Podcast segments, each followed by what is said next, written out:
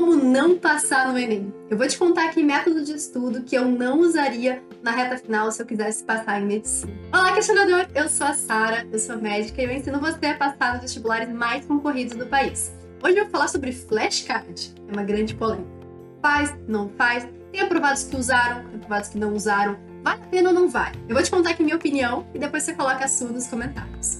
Primeiro, por que, que eu não usei flashcards para ser aprovada e por que, que eu também não recomendo que você faça? Não é um problema fazer, mas eu investiria melhor o meu tempo. E por quê? Número um, quando a gente faz um flashcard, normalmente a gente faz flashcard de matérias que a gente já sabe. Porque se eu não sei aquela matéria, se eu não entendi aquela matéria, eu não sei nem fazer flashcard, entendeu? E aí a gente acaba ignorando justamente o que a gente mais precisaria estudar. E revisar, inclusive, porque quem acha que revisão é só ficar voltando no que já viu, tá se limitando muito. Revisar é você não só ver o que você já viu, mas também aumentar o seu conhecimento sobre aquela matéria. Então é continuar aprendendo na revisão. Se você faz um flashcard, inclusive limitando em torno do que você já sabe, você fica muito limitado naquilo. Dois, mesmo que você acerte um flashcard, não necessariamente você acerta uma questão daquilo.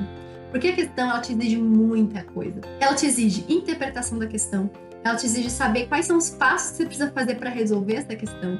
Ela quer que você saiba quais são as pegadinhas para você não cair nela. Ou seja, acertar um flashcard não te garante que você vai acertar uma questão. E na prova, você não precisa acertar flashcards, você tem que acertar questões. E o terceiro e o maior motivo é: tem questão pra caramba pra gente praticar. Não tem necessidade de fazer flashcard. Eu usei flashcard na faculdade para algumas matérias que não tinha questão, então eu meio que criava algumas questões, algumas lógicas ali, e aí me ajudou muito, porque é um estudo ativo. Agora, para o Enem, uma disponibilidade imensa de questões que a gente tem, porque eu não estudo só pelas questões do Enem, eu estudo por questões de várias bancas, porque elas vão me dando outros conhecimentos que também caem no Enem, inclusive são aquelas questões todo mundo diz que é inédita no Enem, já caiu um monte de outro lugar.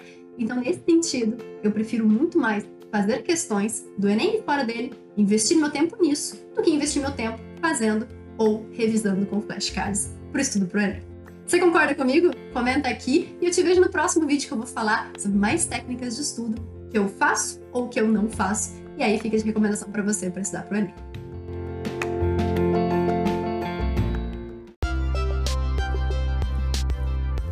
Eu sou a Sara Schaumeyer, médica pela FRJ e mentora de vestibulandos. Hoje você ouviu mais um episódio do podcast, o podcast do arroba Método Questiona.